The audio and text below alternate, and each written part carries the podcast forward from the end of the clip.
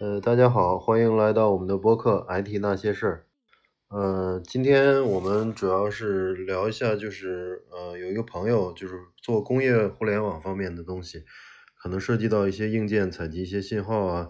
呃，然后我们一块儿聊一下这个工业互联网是方面的这个技术站和技术的应用吧。呃，行，那那个李总跟大家打个招呼。嗨，哎大家好。啊，行，呃，李总跟就是今天也是就是邀请您来，主要讲一下就是那个公司那边做工业互联网用到的这个前后端技术啊，包括大数据这方面，也就是大概跟大家讲一讲吧。好嘞，好嘞，好嘞。嗯，呃，我最近其实也是算最近才接触这个工业互联网这一块儿吧，然后大概还不到一年时间。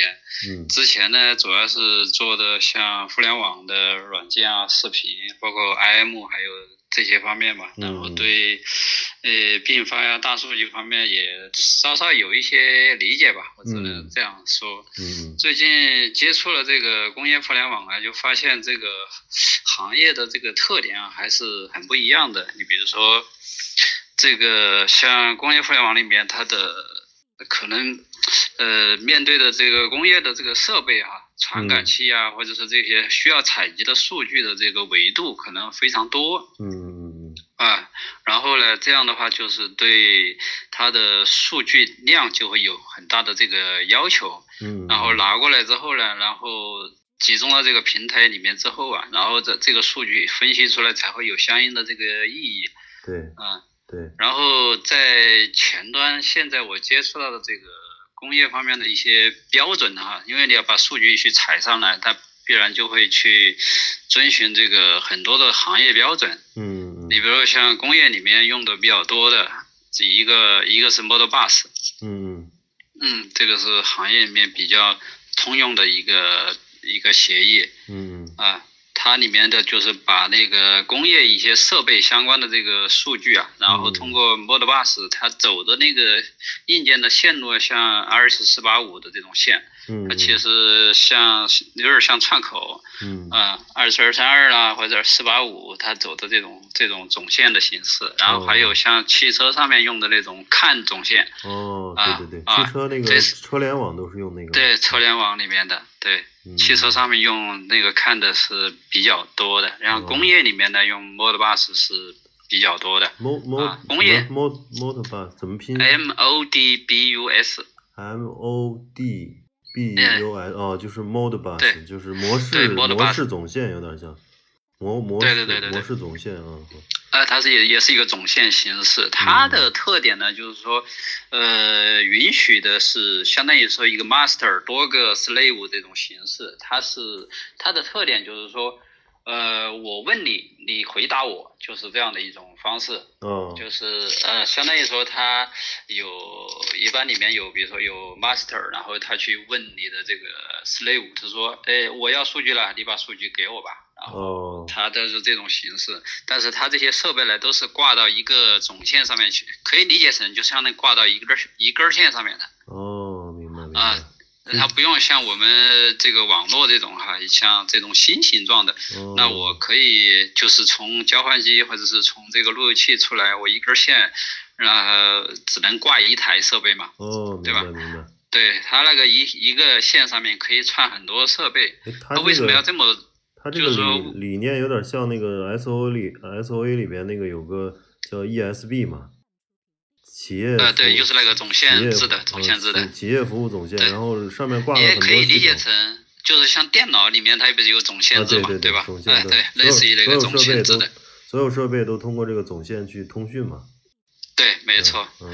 呃，我的理解呢，就是他为什么要这么去做呢？我觉得就是说，像工业现场哈，它的有很多的这种安全性啊，包括那个呃，比如说呃防腐蚀啊，或者说这些呃抗干扰的这些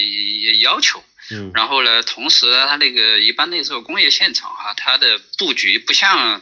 咱们那个电脑，它可能相对比较集中。然后一个小办公室，可能几十台电脑，大家都堆堆在一起，嗯，对吧嗯？我对一个一个一台设备接一根线，可能很方便。嗯但是在工业现场，它我觉得就是说它的设备分布很广，它的那个厂很分布的对，有可能工工厂非分常散大吧。啊。然后这样的话非常大，然后这样的话，它一根线上挂很多设备的话，这样的它的成本呢都可以比较便宜，嗯嗯嗯嗯，呃，施工难度呀，它它也没那么大明白明白。啊。然后这是工业现场用的比较多的一种 Model 八十的一种协议。嗯嗯啊，当然还有基于这个协议呢，发展出就是说把这个数据去采到之后呢，当然还怎么样去把这个数据去传输出来。那现在大家都在搞这个物联网的这个东西，对，物联网里面它有很多种，那一种标准就是 NB-IoT 嗯嗯啊啊，嗯大，NB 家可能 IoT 听过 NB-IoT，这个啊没这个听跟咱们普通用的这个手机用的这个网络还不太一样，咱们普哦通用的最开始是二 G 嘛，对吧？嗯然后嗯现在现在是比较流行的是四 G，那嗯五 G 马上也要出来啊。但是嗯在这个工业互联网里面呢，它用的是这个，呃，慢慢在推哈，就是像 NB-IoT，这是运营商在基本上现现在在大量的这个在铺这个基站嘛，嗯然后嗯呃，另外一种支持呢，就是 E EMTC，嗯嗯，EMTC 啊嗯然后还有一种 LoRa 哦哦啊，这 NB-IoT 呢，它的特点呢，我接触到的就是它的一个是在低功耗设备的场景下用的会比较多一些，它覆盖覆盖范围也比较广，就是它的号称的这个功耗是说，我用一个电池，我可以管好几年这个设备。哦，明白。啊，就它它会呃比比如说不定期的这个像基站去通讯嘛，但是它这个频率不会说特别快啊，不像手机这样我随时在发了一个流量特别大的，它一般是流量比较小的，嗯但是我数据呢是在呃时不时就发一条，时不时发一条，但是相对间隔还不算是太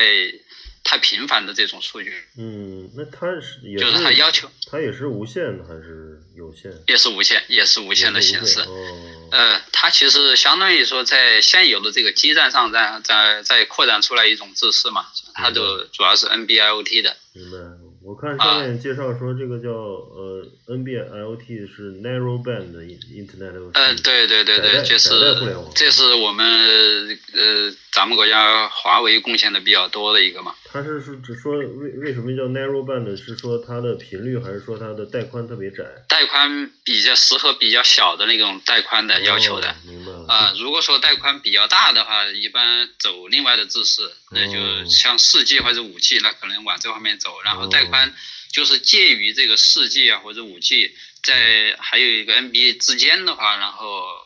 呃，一般是像 EMTC 用的会比较多一些哦，明白。啊、说白它了也哎就是说白了就是说这些终端看它需要在跟外界沟通，或者我在跟外界通讯需要的这种带宽的这个频嗯这个量，然后来确定用什么协议嘛？嗯，没错，包括你的覆盖，还包括你的功耗，这些反正是综合来考虑嘛。当然嗯，嗯其中很重要的一个东西呢，就是模组的这个价格它是不一样的。嗯，对对对，那是。像 NB 的话，现在它的价格，嗯，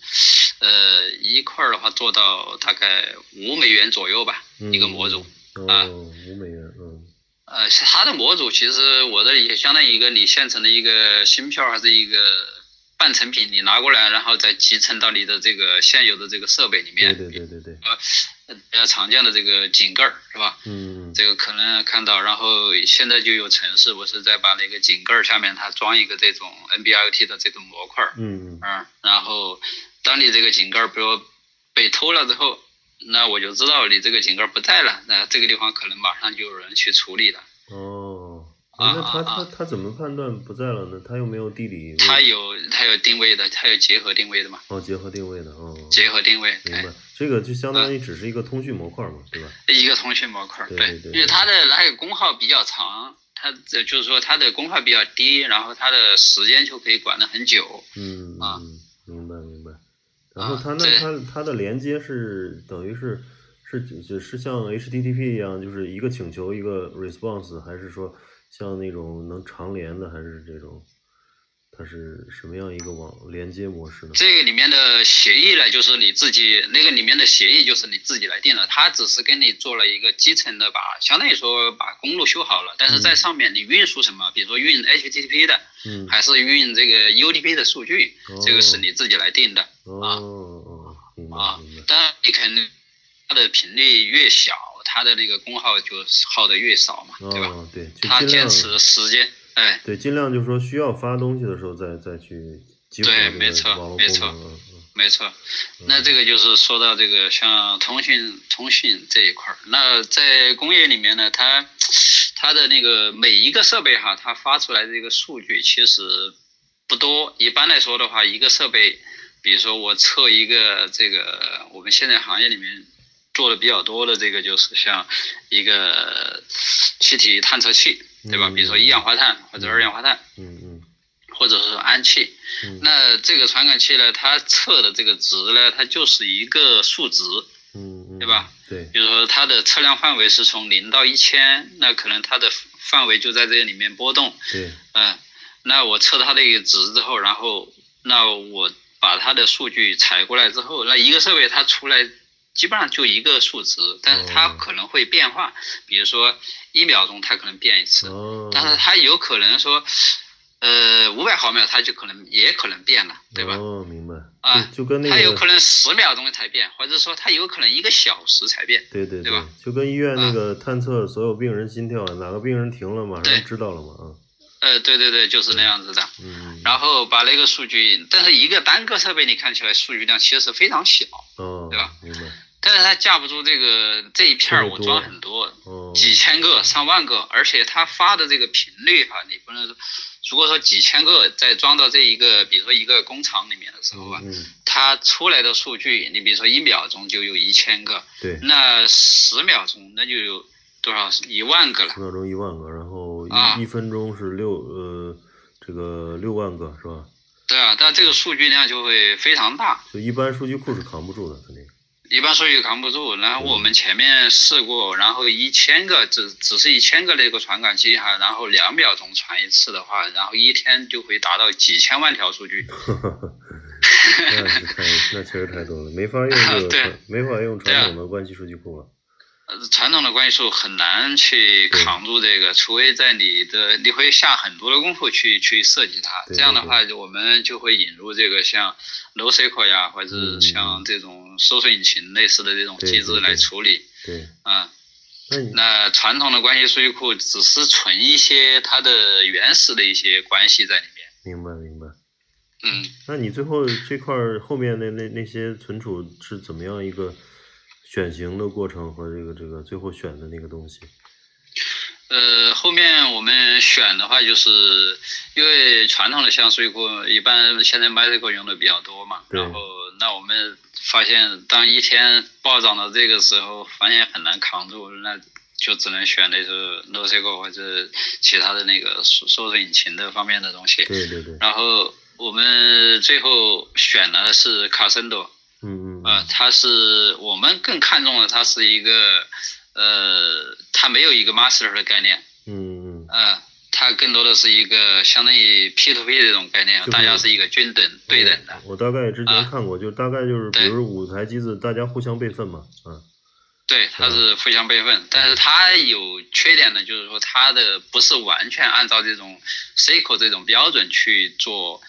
做数据的对，做做数据的存储，包括你的查询，必须对是用那个 K，呃，就是它的对那个，CQL 啊，呃 CQL，对对对它来去做。对呃，它跟这个是传统的 SQL 还是有一些区别对对对，啊。然后后面的话，呃，这个是数据方面基本上算哎我我有个我有个解决疑我有个疑问啊，还有一个就是说它我有的并发是比较大。哦，我有个疑问，就是说这个这嗯个，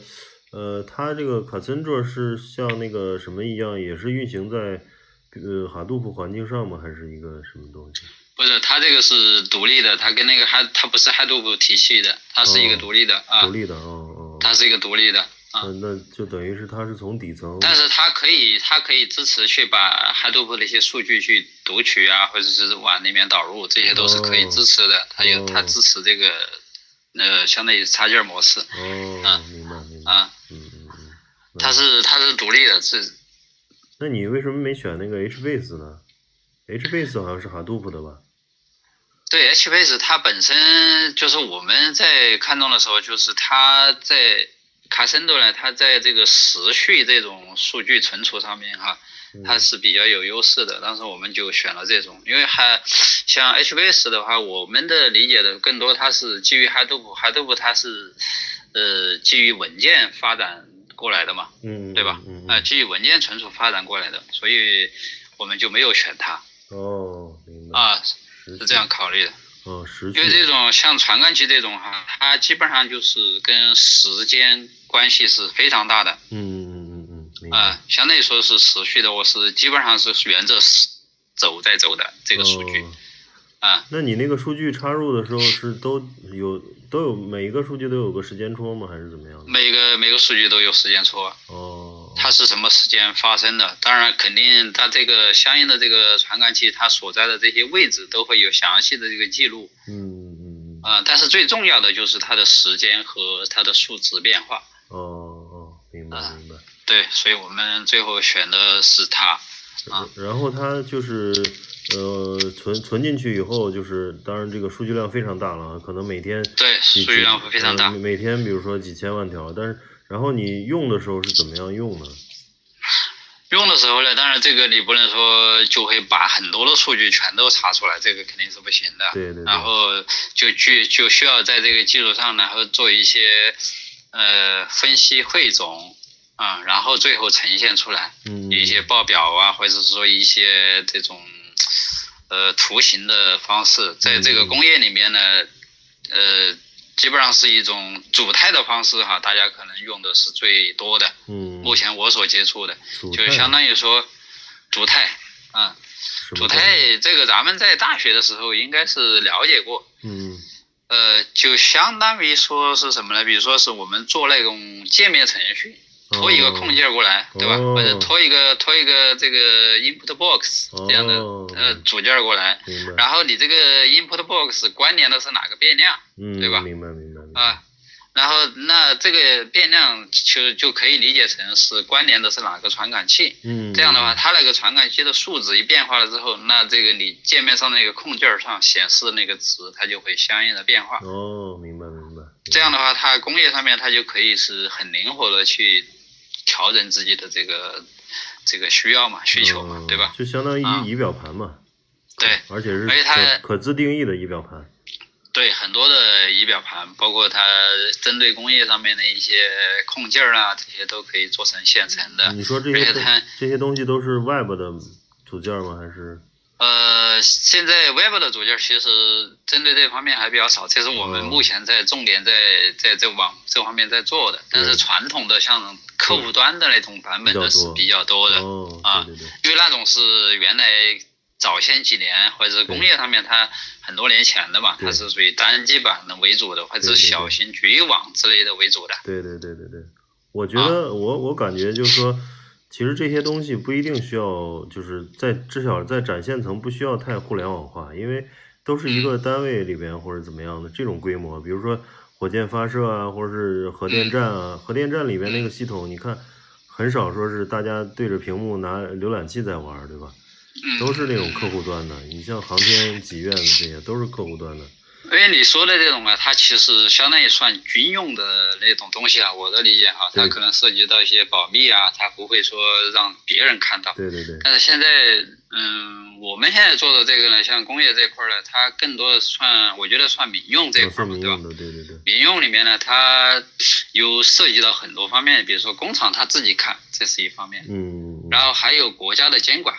对对吧对对对对，那你必须把你的数据拿出来，我国家需要看。明白明白，对吧？那还有相关的关联厂商，他可能也需要看嗯嗯啊。这样的话，慢慢就会对这个平台的需求就会比较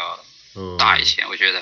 明啊白明白，就是外、啊外部后，可能往外部上这个趋势去走，也是一个一个趋势嘛，是吧？对对对对，因为你形成了这个搭的平台商之后呢，然后你别人相关联的这个方都可以随时来，呃，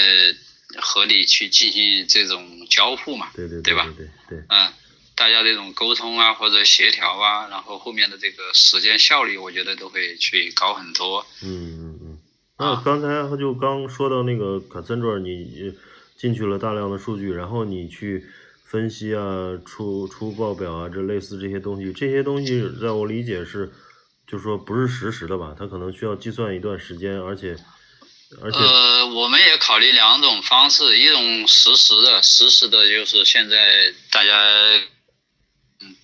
用的比较就是那种流计算，啊，就是呃流式的不计停的算，在变啊，对对对，不停的在计算。当然，这个计算呢，它是有一个时间窗口的。你嗯比如说，我计算就是最近五分钟之内的这个发生的这个事情哦，明白，啊嗯，然后但是这个计算呢，可能比如说可能用到 Storm 呐、啊或者 Spark，对然后对对我们我们也选选的是 Spark 再再去做，当然它会涉及到后期的有一些呃机器学习方面的一些东西吧。对对啊对对对，嗯啊，然后我们可能也会考虑把，比如说像那些地理环境因素啊这些相关联的，比如说它的呃相关的这些数据都去做一些相关性的分析，嗯完了之嗯后然后综合评判，那嗯这个数据量就需要很大，对然后有一个大数量的支持，然后来做最后的这个呃结果展示对对对对对，明白。啊。那这然后个这涉及到说，像说了这个是就是说数据量比较大的方式嘛。那对前面设备多了之后，那就自然就会涉及到这个大并发。对对对啊大并发，那这个数据设备，像我们现在设计的这个就是，呃，至少保证百万级的这种支持百万级的知识，嗯嗯啊，百万级的这种并发嗯嗯嗯啊，因为它设备很多，它接进来很多。嗯嗯特别小，但是它每一个可能都会，可能都是一个连接，或者是说它的数据量很频繁这样子的嗯嗯嗯啊。那怎么去解决这个并发问题呢？目前的话，就是我们现在选的这个是基于那个操作系统的，然后多路复用这种方式，基于它之上呢，然后就是选的这个 Lati 这个框架，之前哦也跟你对聊到聊到过这个事对情对嘛。对，我看了一下，它啊那个网络通讯效率特别高嘛，啊，对，当然如果说最好的哈，然后最原生的肯定是 E epoa 啊这种，比如如果对基于 Linux 方式的话，就是用用 C 去写，对呃，基于 epoa 的方式对对对，啊。然后基于 Java 还用 Lati 这个是比较多的，但也可以自己写多路复用，对稍微麻烦一点吧。对啊，N- Nike 它是用那个叫什么？是就是那个 NIO 什么做的？ NIO 它其实也可以，也可以去选多种 NIO 或者是 epoa 的方式，它也都支持，啊，都支持，哦哦，都支持啊。对对对对对。那那现在一台就能撑得起那个数据库吗？呃，一台一台的话，撑大的并发可能我们差不多应该在十万左右的级别吧。一台普通的就是服务器，哦哦哦，四四到四四到八核的这样的，撑撑个哦十万个是差不多的。那如果是就说它能够平行扩展是吧？就是 Cassandra 是吧？呃，卡森轴那个它是可以的，它它其实相当于说大家是对等的，啊，对对等然的，后就加一个节点对过来等的啊。对你比如说我一条数据，然后然后通过 Lati 收收过来之后呢，收过来之后，然后要往这个 Cassandra 里面去放嘛，嗯然后放的话，它 Cassandra 就会支持这样的方式。你比如说哦我、我在哪一个 topic 下面，对吧？嗯嗯嗯我 topic 是分成多少个分区？嗯，然后每一个 partition 下面，我有放到多少个这个副本？对，啊，当你某一个节点去，比如说是挂掉之后，它还有其他的副本存在。当你有，比如说你这个某一个节点，嗯、某一个 node，就是说你的存储不够啦，或者是说你嗯的这些都不足啦，计算能力不足啦，它可以把这个。呃，负就是说这个偏就是就是分布到这个其他节点上面去，明白明白，这个啊就是集集群嘛，基本的集群。对，我的对我他我的们是我的意思是说，就是 说，呃，你刚说的是从数据的这种安全性啊，这种完完整性，嗯嗯嗯然后从另外一个角度就是负载，它能够，比如说五台，现在你有五台 Cassandra，然后嗯前端往里去，呃，通过这个 Netty 去送数据的时候是嗯怎么去通过舞台同时服务？它是一个负载均衡的状态还是？它是可以像卡森的，它是可以支持这样子，就是说你比如说 A、B、C 三台这样子的，嗯然后我连到 B 台 A 上面去访问，因为它是那个是它的有有一个 C O C A P 的这种概念，它是最终一致性，嗯，它不是说我强一致性的这种数明据白明白。啊。这样的话，它的就是说，你可以连到 A 上面去访问它的数据，也可以，对吧？哦你可以连到 B 上面，也可以访问它的数据。嗯啊，然后连到 C 上面也可以访问它的数据，这样嗯呢，它的这种负载能力，它也是可以乘乘这个都随着你的节点数增加，它的负载能力也是会增加的。那明白，那那那就啊意思说，写的时候、就是你在写的时候，实际上是有一个负载均衡器的去去去轮循的写，还是怎么样的一个状态？它里面就有这个策略，你比如说嗯你它它自己一个可以支持自定义啊，但是它默认的话，它就可以支持说。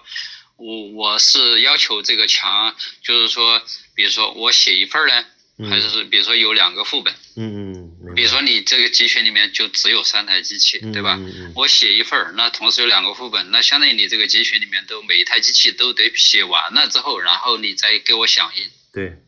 啊。那还有一种方式呢，就是说我写一份儿，然后存一份儿。那你这个，比如说三台这个机器这个集群里面，嗯那你 A 写了之后，那他可能选 B 或者是选 C，写了一首对吧？马上就可以响应给你了。然后另外一台台就他就不写了。啊嗯嗯嗯嗯啊，这个就像刚才说你说的那种那种问题，然后如果说你的集群很大的话，它就会去，呃，这个相应的去分区里面嘛，然后去、呃去找相应的节点去做这个负载哦，明白明白。啊啊，那这个呃分区是自定义吗？还是都可以。它这个一般来说可能。呃，看你业务也需求，一般来说的话，就是说，可能像一个 topic 可能分成，呃，也不一定说分成三个区啊，就是说，相当于哦你的分成，呃，写一份儿，然后存两个副本儿，相当于这样的哦话是比较，一般是比较可靠的。明白明白，就跟那个嗯叫什么，E，Elastic Search 的底层是很像的嘛？对，它那个搜索引擎嘛，对它对这对块儿是可以的。它那个放它那个 Elastic Search，我看放数据存数据也是那个分成不同分片嘛，SHA 的是吧？嗯嗯然后然后写的时候呢，那呃你你像你那种如果是自定义分片的话，我的理解就是，比如说前前端有一万一百万个这个传感器，那嗯我定义了好了以后就是。呃，百分之五台卡森卓，然后每每每一台对应了二二这个二十万个传传感器，这嗯个，然后这个写的时候就能够去均匀的写在这这舞台上了，是吧？对，然后对互对为对对对。然后再互可为以，互为备份嘛。对嗯对对对，可以这么理解，就是说，但是这些框架里面呢，它就帮你去做了很多的基础工作嘛，然后嗯你自己就可能基本上是了解，然后然后再使使用，基对本上对对就可以了。啊哦，它就帮你做了很多工作，它这个也是在 Java 上的东西是吧？呃，对，基本上写的话也都是在 Java 上去写的，就就卡森卓是就是必须要有 Java 环境才跑起来的嘛。对，哦，那那就基本上跟那个 E E E S 是一样的，E E S 也是必须要在 Java 上跑嘛，是吧？嗯嗯嗯嗯对对对，那看来这个 Java 还还是挺厉害的。那个那个我我前一段玩那个叫什么哈哈杜甫嗯，还就都装那个 HDFS 那个文件也得要 Java 环境，就是一说白了就是说整它个那个都是基于 Java 环境的，对，就嗯整个这个 Hadoop 这套体系都是以建立在 Java 虚拟机环境上的，是吧？对。嗯，没错然卡后杜布这一套，它的非常非常庞大这一套，对对对对对，它那个组件太多了，看。对对，然后我我当时看我我最早没看的时候，我理解的是它是一个底层的，就操作系统级的，然后嗯 HDFS 就相当于是 FAT 三十二或者是 NTFS 这样一个东西。呃，把但是把它比它这个规模还要大，因为 FAT 这种基本上都是在限制在单机嘛，但是它对是分布式的嘛，对吧，就是说从这个它存数据的角度来说，它肯定比那个单机那些要大多了。但是对对从对运行角度来讲，我是不是可以理解为它还是在虚，因为它在虚拟机上，所以它跟那些操作操作系统级别的呃文件这格式还是效率可能还会低一些吧。但是它用分布式嗯又又弥补了这个效率嘛。如果单机来讲，应该是低一些的。单机来讲肯定要低一些的，对因对为它对毕竟会涉及到网络呀，或者是这种跨机器的这对种对交对互对嘛，对吧？它嗯是它就是最就是等于是用集群的这种这种优势来弥补了这种这种这对种呃这种不是操作系统底层的缺陷吧？对因吧为你一台机器你做不到说我性能足够强大，对吧？嗯嗯嗯嗯。必须要分担到多台上面去做哎这那个为事什情。为什么没有人在操作系统级别做一个这种，就是最底层的那种文件系统？比如说，直接格式化以后，然后装一个文件系统。呃，因为它我的理解哈，我觉得就是说，像单机的话，它做这个好像意义不是特别大啊、嗯因为我你这个单机的这种存储也都是有限的，对，也是对吧？对，而、啊而且确实它也包括要，它关键内还存呐、啊硬盘资源这些都是有限的。对，而且它关键还要用很多操作系统级别的一些 I/O 啊，乱七八糟的。它如果是从头到尾去实现，可能会就是还要解决底层的那个硬件适配的这些事儿，对吧？对啊那太没麻错太麻烦了。没错，嗯，你操作系统做好了，它只是在上面基础上来做工作就可以了。对对对对对，明白明白。行，行嗯这方面后面在大的数据更深的这种分析，后面可以再细聊嘛。行行，嗯，那今天，呃，非常高兴，请李总跟大家聊聊了一下这个工业互联网相关的东西，呃，然后过一段时间，等那个李总项目进展的这这个在有一些进展之后，我们再邀请他来讲一讲这个更深入的，就是今天讲的主要是数据进库了，然后我们可以后面肯定在分析啊、展现方面又有很多工作要做啊，我们后后面再去跟李总找机会再聊啊。那今天我们的这个节目就先到这里，然后我们呃下期再见，好，好，再见。好，嗯。再见。